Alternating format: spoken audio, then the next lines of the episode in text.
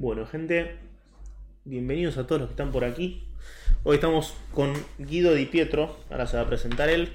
A mí lo que más me llamó la atención, no solo que es un tipo de desarrollador blockchain de 24 años, 22. 22 años, ah, 22 años, desarrollador blockchain de 22 años y lo cual no eh, contribuye al asombro, porque el tipo ha resuelto su récord, si no me equivoco, desde 7 segundos resolviendo el cubo 3x3, el famoso cubo Rubik, el cubo mágico. Eh, ahí lo tenemos, Adro. Buenas, Adro, ¿cómo estás? Un honor tenerte acá.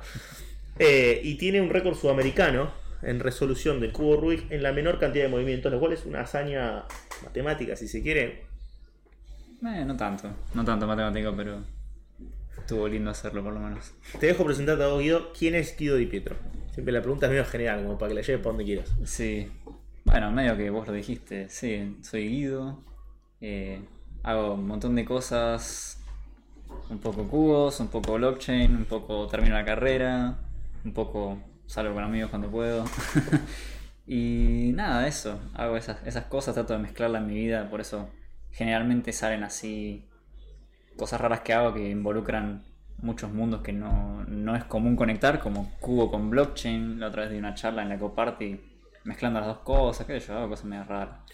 Para arrancar, tal vez de adelante hacia atrás, pero ¿qué vinculación o qué podés agarrar de ambas cosas como para hablar de dos cosas en conjunto que aparentemente no parecen tener una vinculación?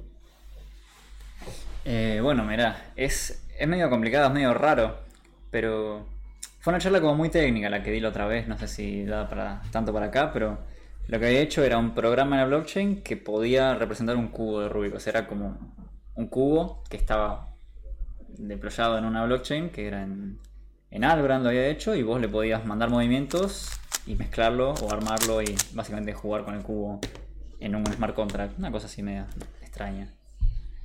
Pero bueno. ¿En qué momento arrancaste con el desarrollo de blockchain? Porque eh, mucho, mucho tiempo atrás no se remonta el asunto. Sí, no, no hace mucho. Eh, arranqué año y medio hace más o menos. Hace año y medio, sí. ¿De dónde, de qué palo venías vos? ¿Ya estabas en desarrollo de software y te empezaste a interesar por blockchain? No, mi primer trabajo fue en desarrollo de blockchain. Así que arranqué metido en eso. O sea, ya venía de. Yo estudié ingeniería en sistemas y estaba en ese momento en tercer año, ahí terminado en tercer año. Así que ya venía de, de eso. Además, en el colegio había hecho electrónica, así que un poco de ese palo venía por ahí. Venías en colegio técnico. Eh, sí, a Ort fui, que es no, no es técnico técnico, pero digamos que tiene orientación técnica. Cuando, cuando entraste a dar desarrollo de blockchain, ¿vos ya estabas familiarizado con cripto, con Bitcoin? ¿O No, fue un- encontrarlo no. desde la tecnología? Claro, desde ahí, o sea, conocía que existían eh, las cripto, todo eso, más o menos.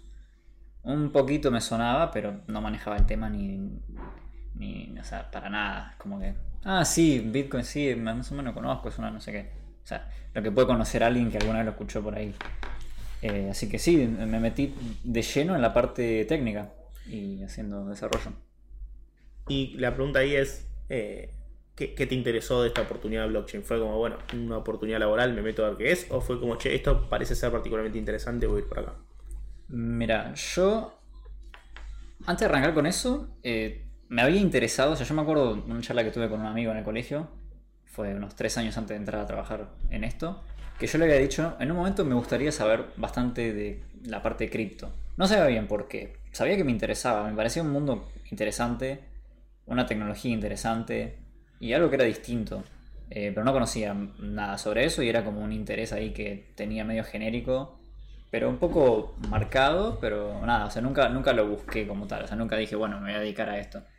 Pero bueno, en un momento apareció esta oferta de, de trabajo y, y medio que recordé eso, que yo quería meterme, me pareció algo que estaba copado, me pareció algo que no era muy común, dije, va, una de esas, no sé, me puedo desarrollar en ese mundo y después termino sabiendo bastante de algo que no es muy común y capaz está bueno. Y me metí, me pareció re interesante y de ahí seguí. Em, ¿Con esto cuándo arrancaste? Con eso sí, hace mucho tiempo más. Eh, ¿Cuándo fue la primera vez que viste esto y dijiste, che, ¿qué onda este, este jueguito? Mira, pensá que hace tanto tiempo que ni me acuerdo el momento. Eh, ¿Estimas más o menos? sí, me acuerdo, me acuerdo el día exacto cuando lo armé, porque tengo un mail que mandé eh, que dije, che, lo armé.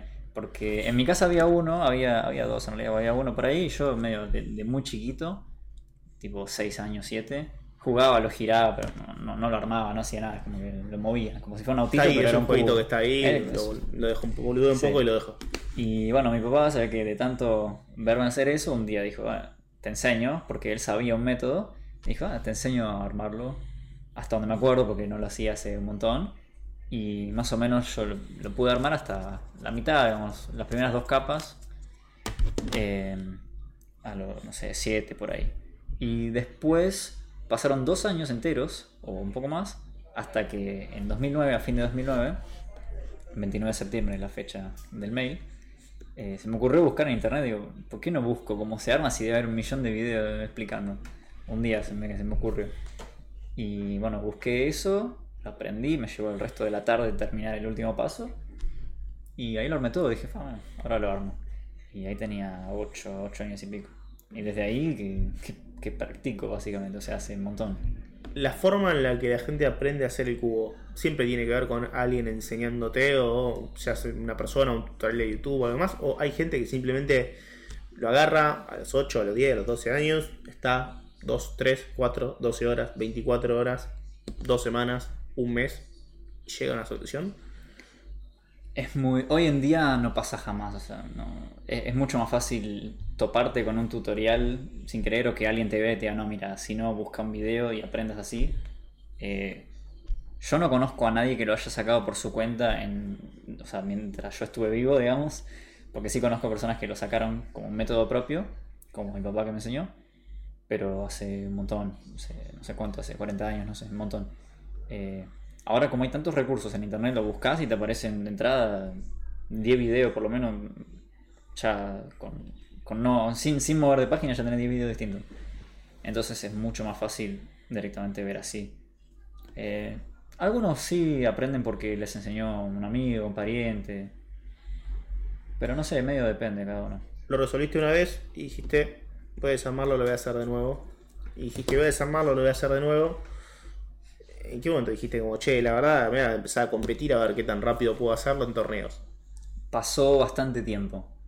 Desde ese día que lo armé hasta que arranqué a competir, habrán pasado casi cuatro años. Que lo hacía en casa y nada, qué sé yo, o sea, lo iba haciendo un poco más rápido, pero básicamente porque lo armaba y practicaba y, y yo ganaba experiencia haciéndolo, haciéndolo más rápido, pero no es que me enfocaba en hacerlo más rápido como tal. Pero bueno, fui bajando mucho y lo llegué a hacer como en Un poco 20. que la competencia con vos mismo siempre estaba, ¿viste? Saber si lo puedo hacer más rápido Claro, allá. qué sé yo. no o sea, medio que la- me da. No sé, era la gracia hacerlo más rápido. Eh, porque armarlo ya lo sabía hacer, entonces como el desafío era bueno, más rápido. Y me enteré que había torneos, porque yo ni siquiera sabía que había torneos acá. Sabía que había torneos en el mundo, no sé, había algunos videos de algunos chinos o de un australiano que era muy bueno eh, en ese momento, Félix. Y yo sabía que existían competencias, pero no había visto jamás algo acá en Argentina, ni me- se me ocurrió que podía haber. O sea, para mí era algo que. O sea, que no era posible que estuviera acá. Y en una de esas me encuentro. No me acuerdo bien cómo fue, pero fue hace un montón, pero me suena que me encontré un video de alguien que lo estaba armando en un lugar que yo ubicaba, era un shopping cerca de casa, creo. Entonces saca la vuelta, ¿eh? está armando un cubo este. Por Yo lo lo amo menos. más rápido, dijiste. No, me ganaba, pero aparte lo hacía sin mirar. Era Tomás Mancilla, que tenía el récord nacional en ese momento. Y yo digo, ¿qué, ¿qué onda? Hay gente que lo arma sin mirar y encima acá está a 5 cuadras de casa. Y bueno, de ahí medio que... Creo que nos pusimos en contacto por los comentarios o algo así, no me acuerdo bien cómo fue, fue hace 10 años ya. Y me dijeron, no, mira, sí, hay... Nosotros tenemos un grupito, son no sé cuánto, nos juntamos todos los sábados en un lugar a armar cubos directamente. O sea, era esa la actividad. Y me dijeron, vení si querés, eh, tenemos una este sábado y el fin de que viene o el otro hay un torneo. Bueno, vamos a ver. Y bueno, ahí fui. Eh, era en un McDonald's, eran, creo que había seis tipos, yo tenía 12 años ahí y tenían todos más de 20, no era una cosa muy rara, o sea, era muy, muy distinto al, al grupo. Pero me acuerdo que llegué y en ese momento no, eso no, como que no me importó, a nadie le importó, solo armábamos cubo y era, mira, yo lo armo y yo también, y era muy loco ver a alguien que lo hacía también rápido como yo, porque yo no conocía a nadie. Y bueno, después de ahí fui al torneo, que fue el Puente Open se llamó, 2013, en Eh, no me acuerdo dónde fue, en Olivos creo. Y nada, estuvo bueno, hice un podio, me fue bien, y de ahí seguí compitiendo hasta el fin de pasado que tuve un torneo y ahora el sábado tengo otro, 10 años después. ¿Cada cuánto hay torneos? Y ahora está viendo todos los meses uno. Antes era muy raro, había uno o dos por año nomás. ¿Compiten acá en Argentina y compiten afuera? Sí, en el mundo, o sea, yo eso te digo uno o dos por, eh, uno por mes acá en Argentina. En el mundo hay todos los fines de semana, muchos, todos los fines de semana. Incluso una semana también. Eh, ¿Sos libre de anotarte en la cantidad de torneos que quieras todo el año? ¿Cómo funciona? ¿Hay, Sí. una, hay una asociación internacional, una World Cup Association? ¿Cómo funciona eso? Sí, sí. Eh, sí, vos te anotás a los torneos que quieras. Eh, no tenés ningún límite, puedes ir a los que quieras siempre y cuando estés el día que es y pagues la cuota del registro. No hay ningún problema, puedes ir. ¿Tienen requisitos mínimos de, no sé, vos para entrar acá tenés que clasificar como una persona que tenga menos tiempo de resolución o cualquiera puede anotarse y... En, en general es, es libre, o sea, puede ir cualquier persona de cualquier edad, de cualquier lo que sea, solo el único requisito es saber armarlo. Eh, para torneos más grandes sí hay como...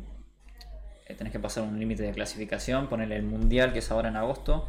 Eh, no puede ir cualquiera a anotarse en este. Tenés que tener un tiempo oficial ya menor que tanto, no sé cuánto es para este caso. Así que sí tiene como clasificatoria. Pero si no es un torneo grande como el mundial o un sudamericano, puede ir cualquier persona. La asociación, la World Cup Association, ¿qué es lo que, lo que homogeneiza? ¿no? Que ellos son los que se encargan de llevar una estadística tuya acerca de tus, tus, tus tiempos, lo lleva alguien más, eh, pone estándares mínimos de cómo deben medirse los tiempos, cómo deben hacerse las pruebas, qué es lo que regula. Sí, le da un marco formal a todo esto, porque garantiza que los torneos en todo el mundo están en igualdad de condiciones dentro de lo que se puede. O sea, hay todo un reglamento oficial que se cumple igual en todos los países eh, y después, bueno, es la entidad que reúne todos los resultados del mundo. O sea, el torneo que fue este fin de en la Universidad de Itela o el que es el sábado que viene o el que es eh, el fin de que viene en Finlandia, están todos en la misma base de datos y todos como que están rankeados juntos. Eh, es eso, es como la asociación que, que regula todo a nivel mundial. Y para competir, me imagino que ustedes, quienes están acá en Argentina, tienen todos los torneos acá, pero tratan en lo posible de viajar a torneos en otros lugares de Sudamérica o en otros lugares del mundo para participar de torneos donde también hay mucha gente que compite, es muy competitivo.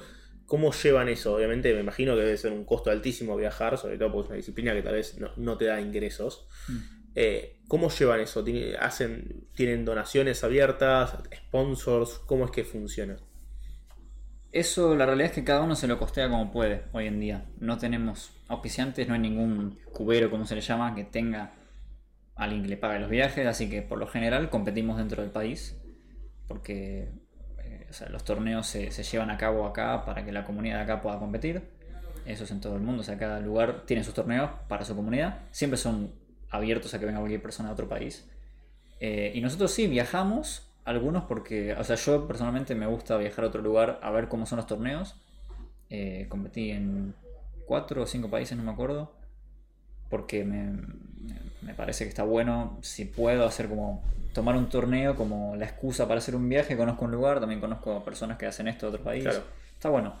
Pero en sí, no, no, cada uno se lo costea como puede. Por ejemplo, ahora el mundial, eh, yo estoy, o sea, voy a ir al mundial de Corea y me lo pago con lo que ahorré el año pasado y otra persona con también con ahorro, con, con lo que tenga. ¿Mundial hay cada cuánto? La, lo Cada organiza. dos. Cada dos años. Lo organiza Sí. la World Cup Association. Eh, no es que lo organiza la WSA, le decimos, Le sino da el aval. que le da el aval, claro. Lo organiza alguna organización regional de algún país, por ejemplo la de Corea este año, eh, la anterior fue en Australia. eh, o sea, como lo podríamos hacer acá, nosotros tenemos nuestra organización regional también que se llama ASA, que es Agrupación Speak Kiwi en Argentina. Eh, y nosotros organizamos los torneos. Si un día decimos, bueno, queremos hacer un mundial, se le presenta un documento a la WSA con toda la propuesta, qué sé yo, y si salís seleccionado lo haces. ¿Qué diferencia el mundial de otras competencias? ¿Tienen más categorías? ¿Tienen más inscriptos? ¿Qué es lo que.? Bueno, un mundial en sí, el torneo se lleva a cabo igual que cualquier otro, pero hay una diferencia enorme en tamaño. Eh, básicamente, vos tenés campeonatos comunes, abiertos, como el que estuvo el fin de pasado, que el que gana ahí gana el oro de la categoría de ese torneo y ya está. Pero tenés otros torneos que tienen otro carácter que es de eh, campeonato en vez de simplemente abierto, que tenés los nacionales, continentales y el mundial. Entonces ahí la diferencia es que el que gana se lleva el título de campeón nacional, continental o mundial, según sea. Entonces, es el, básicamente ese es el incentivo para ir, además que es un... O sea, vas a saber que el mundial es un torneo que todas las personas de todo el mundo van a intentar ir, entonces es mucho más grande, mucha más competencia, tenés mucha chance de conocer a los mejores, están ahí. Y, ese es, o sea, el incentivo es ese, es salir campeón del mundo, como el mundial de fútbol. Es sí, soy campeón del mundo. Claro. Em, de 3, de 5, de 4, de 12 caras. Eh, la pregunta ahí es, ¿cómo definís quién es campeón? O sea, siendo que hay tantas categorías, me imagino que quien es Super Mastermind resolviendo el de 5, por ahí no es Mastermind resolviendo el de 12. O el que la persona que, ahora contará más también, eh, que hace este totalmente a ciegas, por ahí no se especializa en hacer aquel rápido. ¿Cómo definís quién es campeón teniendo categorías tan diversas? Bueno, la realidad es que tenés un campeón para cada categoría. La WSA te reconoce 17 categorías o sea, cada una es un cubo distinto o una modalidad distinta. Ponele con este cubo tenés varias categorías. Tenés la que es armándolo normal, con dos manos, armándolo con una mano, armándolo sin mirar, armándolo en menos movimientos, armando mucho sin mirar. Cada una de esas es una categoría que tiene su propio ranking, tiene su propio récord nacional, récord mundial, lo que sea, y sus propios campeones nacionales, mundiales, etc.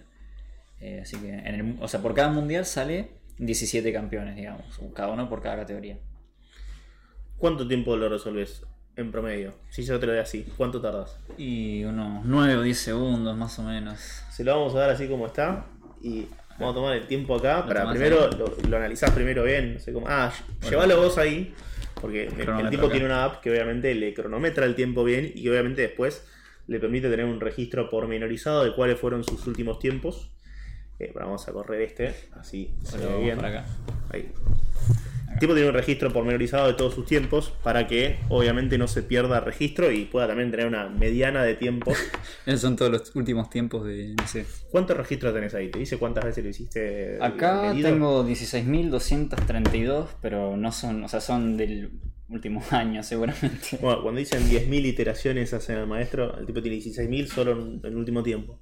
Con este. Eh, vamos a, a ver en vivo cuánto es el tiempo que demora la resolución del cubo. A ver, contado, porque este no es el cubo que suelo usar, así que capaz es un tiempo medio malo. Capaz tarda 11 segundos. me confundí así. No, va a ser como 15.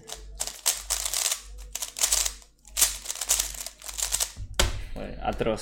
Para el tipo es dramático, mostrarle ahí a la cámara el tiempo si se ve, no sé si se va a ver espejado, son 13 segundos, 8.16. En un torneo se me ríen todos y a veces. En un torneo se le, se le ríen, 13 segundos el tipo. Em, me imagino que competir en un torneo así, ya la velocidad de los dedos, uno dice, no solo tenés que tener muchísima destreza motriz y, manejar bien los dedos, sino que tenés que tener una memoria eh, importante y tenés que lidiar con el nerviosismo. ¿Cómo manejas esa cuestión? Porque estás rodeado de gente que te puede ganar por media décima eh, y, vos vas ahí o te pagas un pasaje a Corea porque querés competir en el mundial y me imagino que tenés una dosis importante de nerviosismo. ¿Cómo lidias con eso? ¿Cómo, te concentrás? Eh, ¿qué, ¿Qué proceso interno tenés? Eso es un tema muy importante y por eso es que lo llamamos deporte a esto. Porque la cabeza que tenés que tener para poder rendir bien en esa situación es la misma que la que tiene que tener un atleta en, cuando está por correr una carrera y tiene que ganar. Es, es igual eso. Y es algo que se entrena. No te queda otra que entrenarlo, así como entrenas girar más rápido, entrenas eso. Eh, hay un montón de maneras de hacerlo. Lo más importante es, es tener una mentalidad muy clara de lo que estás haciendo y de lo que. de por qué te pones nervioso, por qué te pondrías nervioso. Eh, es importante poder detectar eso. Y una vez que lo detectas, ya no te afecta tanto. Poner, puede ser que vos venís haciendo, o hay alguna modalidad que es por promedio, entonces son cinco tiempos, en este es así, por ejemplo, en este también, bueno, estos cuatro es por, por media truncada de 5. Y quizás vos venís muy bien, haces las primeras tres que son buenas y decís, eh, tengo que hacer otras dos que sean buenas, porque si no, capaz arruino lo que hice. Pero la realidad es que no, porque vos solo estás armando un cubo en ese momento. No estás armando los tres que armaste, ni estás armando el próximo, estás armando uno. Entonces hay muchas personas que se ponen nerviosos porque dicen, no, eh, y vos en realidad te tenés que enfocar en lo que estás haciendo ahora. Estás armando uno, es solo uno, ya lo hiciste mil veces. No te va a cambiar lo que hiciste antes o lo que hiciste después, no tiene que cambiar de eso. Y así, o sea, como ese, hay un montón de análisis que puedes hacer y de detectar. La clave es detectar por qué te pones nervioso y mejorarlo. Después, en el último mundial que estuve en Australia, yo me acuerdo que pasé a la final de armar el cubo sin mirar. Eh, entre los 15 finalistas estuve de un torneo de mil personas. Y digo, bueno, estoy en la final. Eh, ahora puedo hacer algo malísimo y salir último. O hacer algo buenísimo y salir primero. Y si salgo último, que vine hasta acá, hasta Australia y, no sirvió para nada o, qué. Pero bueno, puedes pensarlo así o puedes decir, no, mira, ya llegué hasta acá, ya soy finalista, o sea, ya soy finalista, ya estoy entre los 15 mejores de este mundial, es algo increíble. Lo que hago ahora no importa, y los que están ahí mirándome, si quieren que me miren, o sea, no, no van a poder afectar lo que yo haga, están sentados allá. Y qué sé yo, eh, es, toda una mentalidad que, o sea, vos la puedes decir, pero hasta que la incorporás de verdad, eh, es entrenamiento, como, como todo. Hay una categoría que me llama mucho la atención y que vos la explicaste en un video de YouTube, eh, que estaría bueno que la gente entienda qué es lo que haces, porque hay una categoría que implica hacer esto a ciegas, pero no solo hacer esto a ciegas, sino hacer esto a ciegas 25 cubos, es decir, mirarlos todos, analizarlos un poquito, te tapan los ojos y tenés que resolver los 25. Eh, ¿Me explicás qué, tipo de magia usás para acordarte cómo carajo están los 25 cubos antes, taparte los ojos y sin verlos dejarlos resueltos todos?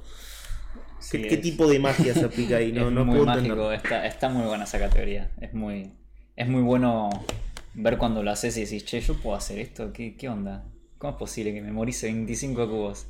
Eh, sí, o sea, está la realidad es que se usa, para todo hay técnicas, o sea, no hay ninguna cosa que, sea así como, no, esto lo puede hacer solo alguien que haya nacido con la habilidad de memorizar 800 cubos. Porque la verdad es que no. Eh, yo no, no, puedo memorizar eso sin hacer magia, como decimos. Eh, pero la magia se puede aprender en este caso. Es. O sea, primero, que cada cubo, cuando yo lo veo, no es que lo, miro y recuerdo el color, sino que voy haciendo un, método que me permite recordar todo el cubo y saber cómo armarlo a ciegas con solo recordar 20 letras. Por ejemplo, acá tengo este que lo mezclé así fácil. Entonces, yo puedo ver esta pieza y digo que, bueno, esta pieza como es blanco y roja, tiene que ir entre los centros blanco y rojo. Acá está la que es naranja verde, tiene que ir acá. Vas viendo como a dónde tiene que ir cada pieza y cada a dónde tiene una letra. Entonces, OH, esto es OH y eso. Eso es un método que lo aprendes. acá lo expliqué medio por arriba, pero hay mil videos, lo puedes buscar en YouTube y lo aprendes. Es algo así, así de público. Entonces, como hay 20 piezas, 20 letras, ya está, tenés el cubo. Entonces, si tenés 25 cubos, tendrías que acordarte 500 letras. Ahora el desafío es cómo me acuerdo 500 Pero dice como si fuera algo normal. No, pero se reduce el problema. O sea, eh, antes era una cosa como, bueno, tenés 25 cubos, no sé ni cómo, o sea, ¿qué tengo que acordarme? ¿Cómo hago para acordarme? Bueno, ahora el problema es distinto, es, bueno, tengo 500 letras, ¿cómo acuerdo 500 letras? Y resulta que también hay técnicas para eso y podés acordarte 500 letras, o sea, si te pones a practicar ahora, para la semana que viene lo vas a poder hacer, o sea, vos ahora, sin que lo sepas hacer. 500 eh, letras, teniendo en cuenta que vos ya tenés incorporado el mecanismo de resolución del cubo en tres algoritmos básicos. Eh, bueno, eso, eso por otro lado, yo te digo solo de las letras ahora. Eh, si yo te doy ahora, te pongo generar 500 letras al azar y vos decís, ¿cómo me voy a acordar esto? Es un coso imposible. Bueno, podés. ¿Cómo? ¿Cómo, no? Bueno, la técnica es así. Letras sueltas no, no te podés acordar porque no, es muy difícil, no tiene, no tiene ningún tipo de sentido letra suelta. La idea es darle un sentido a todo eso. O sea, vos tenés que poder formar algo que sea coherente en tu cabeza. Todas esas letras las tenés que tratar de transformar en una imagen, una frase, un concepto, por ejemplo. Entonces. Son 500. Son 500, son 500. Por eso es muy poco. Ponele, voy a ver ahí. Eh, bueno, en, esa pizarra dice velo, por ejemplo. Justo si te tocan las letras velo en, en esas 500, Pone que te toca BL, BL, o sea, se- es al azar te digo BL. BL vos podés decir, bueno, BL es velo. Eh, BL, velo. Entonces después puedes decir eh, FR y puedes decir está fresquito. Entonces en velo está fresquito. ¿No? A priori son cuatro letras que no son nada. B, E, B, L, F, R, así que ¿qué es eso? Pero si vos te acordás como en velo está fresquito, pues es como una idea que tenés y que la puedes memorizar muy fácilmente. Y ahí tenés cuatro letras. Entonces, bueno, la idea es hacer eso con las 500 letras, tomando así de a dos para hacer palabras y después ir relacionando las palabras. Y todo eso no alcanza porque tampoco te podrías acordar 500 ideas así sueltas. Ahí es cuando entra otra técnica que es la de visualizar en espacios. Es algo que suena súper abstracto, súper raro que decís, ¿por qué si visualizo me va, me a poder acordar 500 letras? Pero es algo muy loco y... ¿Funciona mejor la memoria visual que la memoria así abstracta? Sí, pero no, no solo, o sea, no es la visual, es más memoria conceptual de una idea. Porque no, no, no necesitas visualizar en sí una imagen, sino más entenderla. Eh, entonces, puedes imaginarte la oficina de Velo y tenés, en Velo está fresquito y allá está la mochila verde que tiene manzanas. Vos te imaginás eso. Y entonces, después en tu cabeza simplemente decís, bueno, a ver, en la oficina de Velo, ¿qué, tenía? Decís, claro, en la oficina de Velo estaba fresquito y tenía la mochila verde con la manzana. ponele. Y eso tenés. Velo fresquito, mochila verde y manzana. Tenés cinco palabras. Si cada una eran de dos letras, tenés 10 letras ahí. Y es una idea que se la podés pensar en nada. Es como muy, muy claro. Eh, solo es como que te moves mentalmente hacia la oficina de Velo, o hacia tu casa, o hacia la casa de un amigo, de lo que sea. Vas como viajando y ahí ves lo que decís. Ah, esto estaba pasando. En la casa de mi amigo estaba la jirafa comiendo churros. Porque justo, o sea, son cosas así que no tienen sentido, pero que sí, o sea, son. No puede darse nunca algo real como eso. Van a ser cosas muy graciosas, seguramente. Pero es algo que puedes como conceptualizar. Eh, entonces, yo cuando hago eso, los 25 cubos, voy viajando en mi cabeza. Digo, bueno, estoy en meditación, estoy en la cocina, estoy en el baño. Y voy viendo todas esas cosas raras que pasan. Y es como que si vos asocias eso con el lugar, es muy rápido hacer la conexión. Porque el cerebro funciona así. Es algo que se usa hace miles de años. O sea, incluso hay data de los romanos que hacían eso para memorizar discursos largos. Eh, es una técnica que está hace mucho y funciona muy bien. Entonces, bueno, es un poco así como funciona. Suena un ¿Cuántos delirio, cubos- pero funciona. ¿Cuántos cubos se resuelven en cuánto tiempo con eso? Eh, el récord mundial está en más de 60 cubos. Eh, acá el récord nacional está en cerca de 20. Yo en el torneo anterior hice. Intenté 25 y me salieron 21. Eh, por el puntaje me da un poco menos porque los que están mal te penalizan, entonces no me alcanzó para el récord nacional.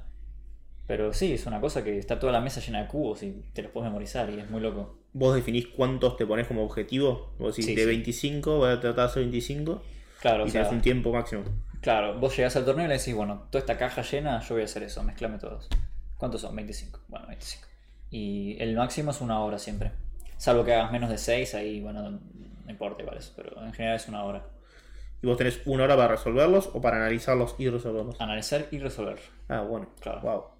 Sí, sí, sí. Eh, otra categoría, como para pasearte por los distintos puntos, y la mencionaba Yadro, es la de fewest, la de resolver esto en la menor cantidad de movimientos posibles. Vos recién lo hiciste en 13 segundos y por ahí hiciste movimientos de más, eh, que no fue la, la- la forma más eficiente de resolver el cubo. ¿En qué consiste esa categoría? ¿Cómo es que vos llegás a una resolución que es la más óptima en cantidad de movimientos? Eh, Es una categoría que está muy, muy buena. Es un poco tediosa porque tenés una hora, también tenés una hora para armar un cubo. Yo, o sea, como vieron recién, más o menos 10 segundos ya lo hago. Entonces tengo una hora entera para tratar de recortar la mayor cantidad de movimientos que sobren que yo pueda. Y en eso yo, bueno, ahora soy el campeón sudamericano y tengo los dos récords también de Sudamérica. Y es una cosa medio rara. O sea, vos llegas y es como si fuera un examen de cubo. Entonces vos llegas y tiene una mezcla escrita. O sea, te dan una hoja, literalmente, y tiene escrita la mezcla. Con la anotación eh, oficial, que si quieren les muestro un poco cómo es. En sí, nosotros ya lo podemos leer como si fuera una. como un músico lee una partitura. Yo leo eso, que no sé si se ve ahí, pero bueno, hay un montón de R, letras. U, U', B, Claro. F y son Y- distintos movimientos. Leyendo eso, son movimientos del cubo que es como si te dieran una mezcla. Eso Entonces- es, lo tenés eh, armado y le haces esos movimientos para que esté en esa configuración. Claro, es como que el desafío, o sea, es como si la pregunta del examen fuera, si la mezcla es esto, ¿qué solución me puedes dar que, que sea corta? ¿Se generan al azar esos? Sí. Eh, o sea, todas las personas que compiten en esa ronda tienen la misma mezcla para que sea justo, pero por cada ronda es distinto eso.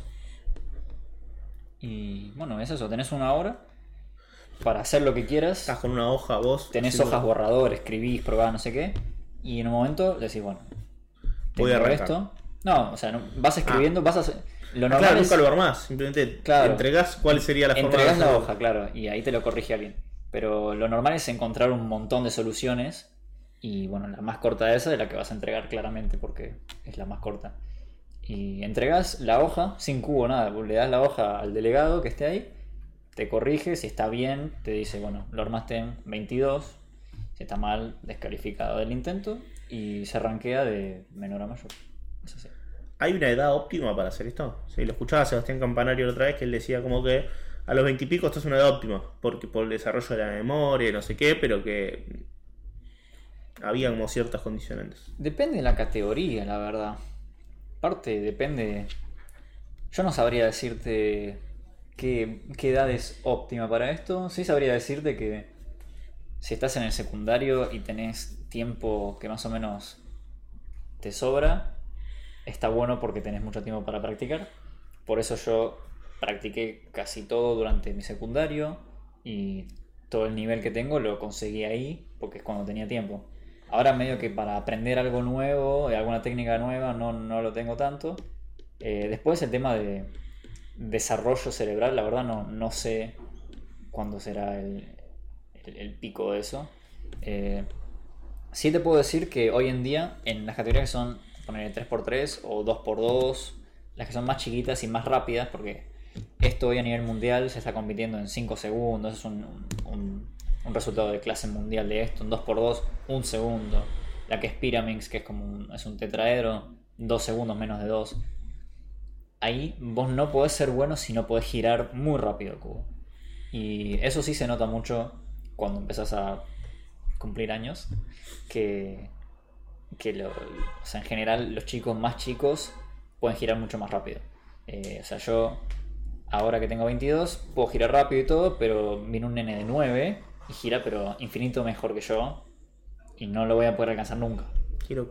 Entonces, es como que ahí sí es una muy buena edad para, para destacarte cuando tenés 12, ponele. Hoy en día, antes no estaba, o sea, no estaba haciendo así, el mejor tenía 25, ponele. Pero hoy en día sí, el que tiene récord mundial ahora tiene 9 años, De 3x3. de 3x3. 9 años. ¿Cuánto tiempo fue? Eh, en promedio, 4 segundos 60 y algo. Claro, son 5. menos de 5. Una locura. Pero 5 cubos. y No, eh, claro, 5, sí. Hace 5 cubos, eh, se, se saca el mejor tiempo, el peor tiempo, y los que quedan 3 se suman, se promedian. Y esa es la, el- la manera en la que se calcula. Y también hay un récord así de hacerlo una sola vez o eso no se mide. Sí, también está el single, que lo tiene uno de China. No sé cuántos años tiene, tiene un poco más, tiene 20 y pico, pero medio que depende mucho la suerte, ahí ya es... O sea, no, no, te da una pauta de cuán, si es el mejor o no, porque tiene el mejor single en esta categoría, en 3x3, en otra como 5x5, Megamix, ahí sí. Eh, pero justo en 3x3 no, entonces ahí capaz un nene que gira súper rápido tiene la, la reventaja. Pero en la que es muchos cubos a ciegas, capaz no le sirve de nada, capaz tiene menos concentración o algo, entonces eh, rinde mucho más a alguien que tiene 25 o 30 y le va mucho mejor. El que tiene récord mundial de eso tiene, no sé, 30 31 años, 32 creo. ¿Cuánto tiempo resolves 4x4? Y 35 segundos, ponele. 35 segundos es el tiempo que les voy a dar para claimear el pop. ¿Cuánto resolves de máximo? ¿Cuál fue tu récord de este? eh, como de máximo. De tu récord de este. de O sea, el más rápido. De velocidad. 4.98 me parece, algo así, 4 segundos. Fua, cuatro. Eh, ¿En 7 segundos lo has hecho? Sí, en el torneo lo hice en 7, Bueno. el fin de. El fin de hizo en 7 segundos este cubo. ¿Saben cuál es la palabra secreta del pop de hoy? 7 segundos. Lo claimean con la palabra 7 segundos y les voy a dar 35 segundos para resolverlo. Para claimearlo. Me imagino que aparte van a tener la misma complejidad. ¿Arrancó? Sí, dale, arranca, tranquilo. Eh, haciendo el captcha del pop de hoy, cuya palabra secreta es 7 segundos. Bueno, justo me lo está tapando ahí. Van a tener la misma complejidad acá y por ahí incluso él les gana a ustedes resolviendo el captcha de los numeritos. Lo estoy distrayendo un poco a ver si de paso les significa un desafío. Eh, avisen, chequeen cuando alguien ya haya podido claimear correctamente el pop. Recuerden la palabra es 7 segundos, todos juntos, en letras, no, no es con números, es 7 segundos escrito.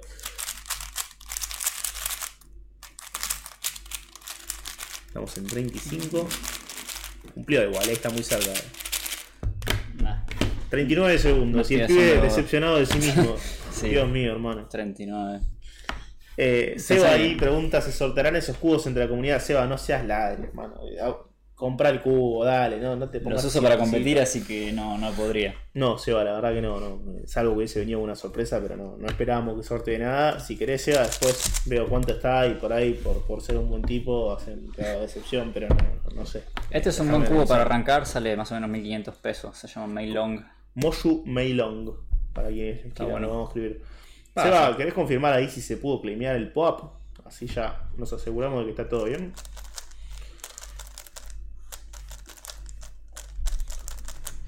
Este es muy interesante, que 12 caras tiene. Así es. Siento que el nivel de complejidad que tenga 12 caras, siendo que este tiene 3 y ya a mí me cuesta bastante. Eh, ¿Cuánto tiempo se tarda en resolver esto? Mira, yo. El otro día vi que el récord mundial de esto, 25 segundos, lo tiene un argentino que lo resolvió el domingo. el domingo, 24.92, Martín. Eh, yo que estoy entre los más o menos buenos, para que te des una idea del delirio que es lo que hace Martín. Eh, o sea, estoy entre los que más o menos se manejan en esto, tardo ponerle 50 segundos, un poquito más, un poquito menos. Y estoy entre los buenos, él hace la mitad. O sea, está loco. Eh, eso es destreza de memoria y destreza motriz. Y también, eh, o sea, en los torneos te dan 15 segundos de inspección. Y en ese tiempo tenés que, o sea, no lo puedes girar, solo puedes moverlo así, pero no hacer rotaciones. Y ahí, o sea, cuanto más puedas ver de la solución, mejor porque ya arrancás y ya todos esos momentos ya lo sabes, es como que ya los viste y los resolviste en tu cabeza. Y en un cubo como este es muy difícil porque capaz una pieza está del otro lado y para traerla son tenés que hacer muchos movimientos. Y yo no puedo ver más que cinco piezas y, no más. Martín, que tiene el récord mundial, agarra, eh, subió un video diciendo, haciendo una reconstrucción de cómo fue su solución, te la explica. Y... ¿Ah, ya está disponible la del domingo? Sí, sí, ya lo subió en ah, su canal. Lo, compartimos ahí en la junta. Es increíble porque yo lo veo y dice, bueno, ve estas cinco piezas y, también vi estas dos, y también vi estas, y también estas, y si hago esto, no sé qué. Y se vio. No sé cómo hizo para ver todo eso mentalmente, o sea, eso es. Que ganas mucho tiempo si vos sos capaz en ese tiempo de análisis entender muchos movimientos que tenés que hacer. Sí, pero bueno, eso eh, ya llega un punto que no se puede tanto entrenarlo y medio que depende del talento de cada uno, que él, es, es, inmenso, porque en un cubo como este no, muy difícil hacer eso. Mencionaste que él tenía eh, YouTube, vos también tienes un canal de YouTube, subís videos, ¿cómo llevas eso? que ¿Te interesa como llevar un registro? ¿Te interesa enseñar? ¿Qué es lo que, el propósito, de, cuál es el propósito de tu canal de YouTube? Nunca lo, no lo abrí con un propósito, sino que medio empecé a subir videos para, como para guardarlos y tenerlos y además para compartirlos si alguien los quería ver. Hace, no sé, seis años, qué sé yo. Sea, nunca lo abrí, sino que ya lo tenía porque tenía la cuenta y un día dije, bueno, armé este sin mirar la primera vez, ponele, en 2016. Eh, entonces yo digo, ah, genial, lo tengo grabado, lo subo así, me queda guardado y ya que estoy lo comparto. Y fui haciendo medio eso y después eso fue mutando un poco. Eh, cuando me fui haciendo mejor en algunas categorías como a ciegas o menos movimientos, subía ponerle videos explicando cómo mejorar tal cosa o cómo se hace tal parte del método este. Porque no hay muchos recursos en, español y está bueno que los hayan. Eh. Sí, siento que lo que abunda es la solución principiante de, hecho, esto se resuelve de esta manera, me llevo 20 minutos a resolverlo. Eh, y yo traía, obviamente, con estos tres, este todavía no me anime, obviamente. Pero mm, lo buscas y decís, es redidáctico, está muy bueno, y la cantidad de visualizaciones que tiene es brutal. O sea, me imagino que va a haber gente eh, creando contenido y monetizando contenido de YouTube a partir de Cubo. Eh, ¿Es un poco a futuro lo ves así? ¿O decís, no, la verdad que lo voy a meter no, no, no, yo lo, hago solo porque me interesa compartirlo, no, no me interesa monetizarlo para nada. Hay gente, eh, los invito a sumar sus preguntas, si tienen alguna, eh, nada, para hacérselas a cada video y Adro ya claimeó, Anarco ya claimeó. Después te mando el link del POA por si quieres streamear. Seba está tipeando una pregunta, así que vamos a esperar a Seba. No, no vamos a sortear po- eh, cubo, Seba. Basta de preguntas. Em, la verdad que es muy interesante. Todo el mundo. ¿Por qué crees que está. ¿Se puede decir que está de moda hoy en día? Está de moda, ¿Por efectivamente. qué crees que está de moda ahora? Digamos, estos ¿cuántos años tiene? ¿70 años de existencia? El cubo ese, 40 y pico. Ah, 40 y pico, creí que era más. Sí. ¿Por qué crees que está de moda hoy, diciendo que es algo que existe hace 40 años y que no tiene nada que ver con lo digital, que es lo que uno hoy puede decir que, que tiene más? Y creo que en realidad por eso mismo. Porque es algo distinto, es algo divertido y es algo que te ayuda en un montón de, de facetas. O sea, como lo que me preguntabas hace un rato de los nervios, qué sé yo. Después de ir a un mundial, ser de los mejores del mundo y estar ahí esperando que todos, todos te miran y están diciendo a ver cómo le va a este. Y sos vos ese. Después de que hagas eso bien, vas a un examen, una entrevista de trabajo, y medio que no, no te pasa nada. Y es una habilidad que está muy buena. Y así como esa tenés un millón. Los que organizan torneos. Es un quilombo logístico interesante organizar un torneo. ¿Cuántos cubos de Rubik hay en un torneo? No sé, ¿Los tenés que llevar vos personalmente? cada uno o- lleva lo Ah, suyo. bien. Pero todo lo que llega a ser un torneo es una tarea interesante. O sea, no, no es trivial. Y vas haciendo torneo y en un momento te resulta natural hacerlo. Y capaz tenés que organizar vacaciones, un viaje, lo que sea, y te parece re fácil. Eh, entrena un montón de habilidades también para aprender algo por tu cuenta, ser autodidacta, qué sé yo. Hay un millón de cosas. Y nada, pero en sí es algo que es divertido. Es algo que no es tan caro. O sea, conseguir uno de estos 1500 pesos. Y es puedes como- estar todo el día con eso. y puedes estar todo el día, no tiene pilas. eh, lo puedes llevar a cualquier lado. Es algo muy práctico. Dice Seba, consulta, ¿con quién se juntaría a armar unos cuantos cubos y hablar de la vida? ¿Sería un ciclo armando cubos con...? qué sé yo. No, ni idea. Con cualquier persona que le interese un poco suele salir algo interesante de la charla, pero no tengo a ningún Hay, hay personas, claro, eso te iba a decir, ¿hay gente que admires en particular en la disciplina o es tipo, no, bueno, él la verdad los hace muy bien, pero... Eh, sí, las hay, pero los conozco. Los conozco en su mayoría o, o charlo con ellos. No, no me queda como ninguno que sea inalcanzable, que sea como para soñar en general. Como que si quiero conocer a alguien, lo, lo conozco, lo, lo encuentro, no sé. es toda gente accesible en general. Claro, sí, sí, sí. Hay preguntador que va, que comenta que estaría bueno que profundices sobre el proyecto que tenés de Rubik en blockchain y tantos otros subiste a GitHub. Eh, Sí. ¿Cómo combinaste Rubik con blockchain? ¿Qué es lo que hiciste? ¿Qué proyecto hiciste? Fueron medio pruebas de concepto que hice por hacer algo. Eh, o sea, el que tengo uno hecho en Solana, uno hecho en Algorand, que es como comentaba al comienzo de la charla, un cubo modelado en un smart contract, en un programa que se ejecuta en blockchain.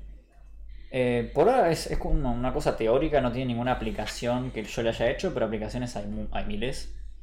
Porque básicamente puedas tener una competencia de cubos sucediendo de manera completamente descentralizada.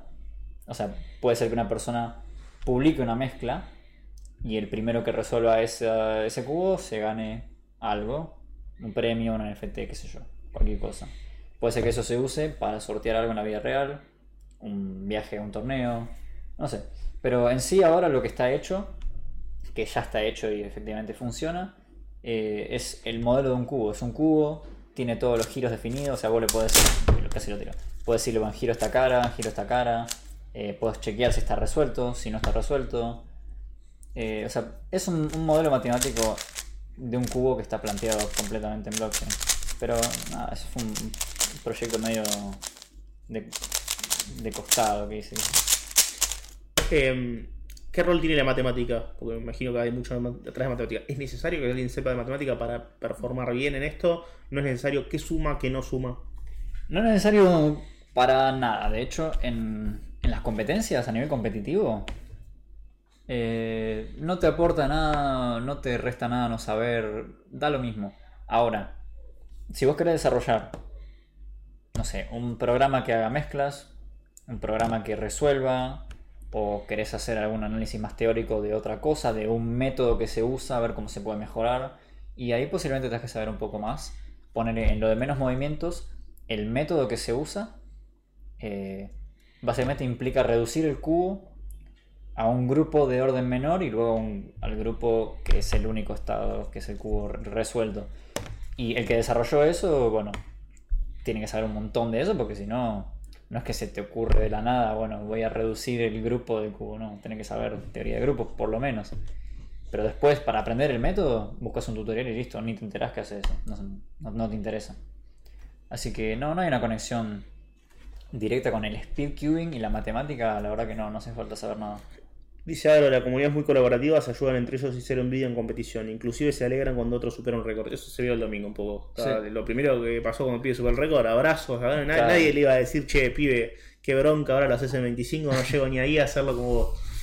Sí. ¿Por qué creen que, sea, que es tan colaborativo? Porque nadie tendría ninguna razón para no ser así acá. Se podría dar eso en otro ámbito que esté algo medio en juego como un premio, un viaje, una beca, qué sé yo. Capaz hay personas que, o sea, lo hacen directamente ya la comunidad la diversión ahí no existe, decís, bueno, yo lo hago porque quiero ganar el premio. Y si otro lo hace, decís, me ganó. Pregunta de tipo filosófico, ya que venís trayendo esto es, siendo que está en furor, moda, como le queramos llamar al hype que hay últimamente con el Rubik, eh, no, me parece, no me parecería raro que empiece a aparecer sponsor y con sponsor premio, por ejemplo. Eh, filosóficamente hablando, según lo que me estás comentando recién, ¿vos preferís que se profesionalice o que se empiece a... Eh, no se profesionalice, profesionaliza en el sentido de que existan premios monetarios o que, exista una competición, como decía vos, por algo en juego? ¿O preferís que quede con el sistema actual, en el cual obviamente esto es algo que todo el mundo lleva por hobby? y que no existe alguien que trabaje de resolver cubos de Rubik o trabaje de competir en, eh, en esto. Siento que puedes tener cualquiera de las dos como visiones y cualquiera que la tenga seguramente estará bien fundamentada. ¿Qué, es lo que opinas con respecto a eso? Yo opino que, o sea, nosotros estamos buscando, por lo menos en Argentina, porque yo, o sea, además de competir, estoy como líder de todo el proyecto este de ASA en Argentina y soy delegado de la WSA también, o sea, estoy con todo ese tema y nos, nos gustaría llevarlo a algo más profesionalizado. Incluso en el torneo nacional que queremos hacer, queremos dar premios en plata. Y en torneos más grandes se hace eso. Pero no es una cantidad que te cambie la vida. O sea, es como un reconocimiento de logré esto, me llevo mi premio. Y bueno, es plata porque se entrega plata, se podría entregar un cubo, se podría entregar otra cosa, qué sé yo. Medio que lo más práctico es plata. Eh, en este caso, pero eh, eso, yo no, creo que eso vaya a ser un daño en cómo es la comunidad y cómo funciona. Ahora sería muy distinto si los premios fueran eh, en otro orden de magnitud, que ganar eso te cambia la vida. Ahí la competitividad sería muy distinta, seguro. Y seguramente aparecerían muchas personas que están interesadas solamente en ganar eso. Ahora, si el premio son el máximo 10 mil pesos, es muy poco probable que venga alguien solamente a practicar para ganar eso. Sí, no está puesto el incentivo ahí. Claro. Eh, pero sí estaría. O sea, la idea es que sea más profesionalizado, que no sea simplemente vas y ganas nada. Aunque está bueno que tenga esa esencia también. O sea, yo creo que las dos cosas tienen que estar. Tiene que haber un balance entre las dos. No creo que, que se vaya al otro extremo porque medio que históricamente nunca fue un nicho que se pueda usar como para vivir de esto. Capaz en un momento cambia, pero medio que a nivel mundial nunca lo fue. Entonces, medio que persiste esa idea de comunidad. Y, nada, no, no hay mucho más que eso. Dijiste que los, por lo general, cuando te lo dan, lo analizas en 15 segundos y lo resolves ahí. Ahí hay como que memorizas muchas combinaciones, posibles eh, como movimientos. Pregunta eh, Lucho acá, si juegas al ajedrez, siendo que hay cierta similitud en torno a ese análisis previo que hay, ¿no? Sí, hay un poco en. O sea, al ajedrez sé jugar, juego un poco, no, no soy muy bueno, o sea, no, me, me caigo a pedazos, pero me defiendo con alguien que no sabe nada, más o menos me defiendo, pero no más.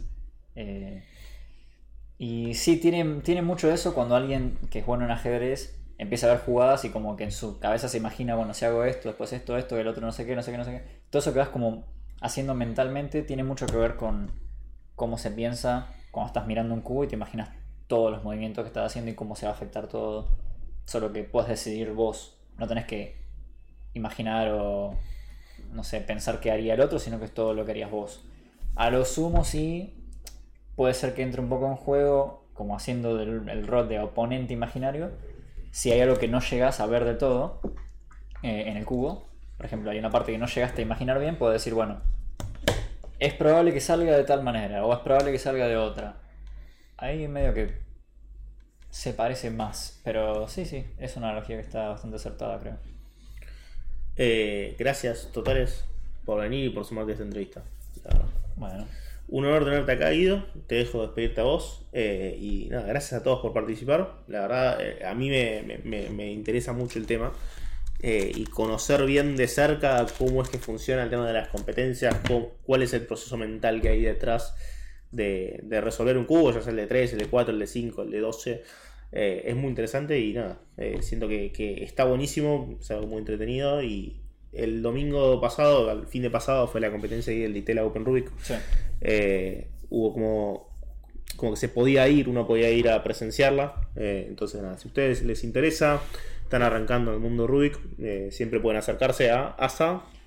ASA-speedcubing, ASA como ASA de algo, ASA. Y ahí ponemos todas las noticias de torneos que hay, de videos que hacemos. Queremos hacer unos tutoriales, por ejemplo. Tenemos un canal de YouTube. Eh, de ASA y está bueno, o sea, si están medio dudando, les interesa, les suena, llama la atención, entren a mirar a ver qué onda, capaz se enganchan o capaz conocen a alguien que les gusta, no sé. Si necesitan también recomendaciones, qué cubo comprar, qué marca, cuál conviene, cuál fluye mejor, etcétera. Eh, no solo también dónde competir. Eh, como decía Adro, acá la, competencia es, es algo súper colaborativo, entonces también aprovechen eso. Es un poco como cripto que siempre hablamos de eso, y la gente siempre está dispuesta a a, ayudarte, a onboardearte. Así que bueno, nada, cuentan con Guido acá eh, y con toda la gente de ASA. Así que bueno, la última pregunta, Lucho: ¿el cubo se aceita? ¿Sí? ¿Aceitas los cubos? Nosotros le decimos lubricar en vez de aceitar. Pero sí, hay un montón de tipos de lubricante para cubos. Muchos. tenemos son base de silicona, base de agua, no sé qué. Son especiales para cubos. O sea, no puedes si compras uno WD-40 en la ferretería, seguramente lo destruyas al cubo. Eh, no está bueno. O si le pones detergente, lo arruinas. Hay muchos que lo hicieron, no, hagan eso. Pero sí, hay lubricantes especiales que se le pone para que gire justamente mejor. Eh, y es muy personal, igual cuál usar, eh, depende mucho de cómo te guste que esté. Interesante. lo, lo, lo, desarmás, le pones así como está abierto, ¿cómo es que lo.? Abrís así, unas gotitas ahí, hay uno que ah, no hay que desarmarlo, digamos. Puedes desarmarlo para lubricarlo como más por dentro, o el núcleo también, hay lubricante especial para el núcleo, que es los tornillos y eso. Eh, sí, es todo, todo un tema el setapear, como se le dice al cubo, prepararlo bien. Y de eso puede depender un segundito más, un segundito menos. Totalmente, totalmente. Bueno, muchas gracias Guido. Gracias gente por sumarse acá. Ha sido un gusto.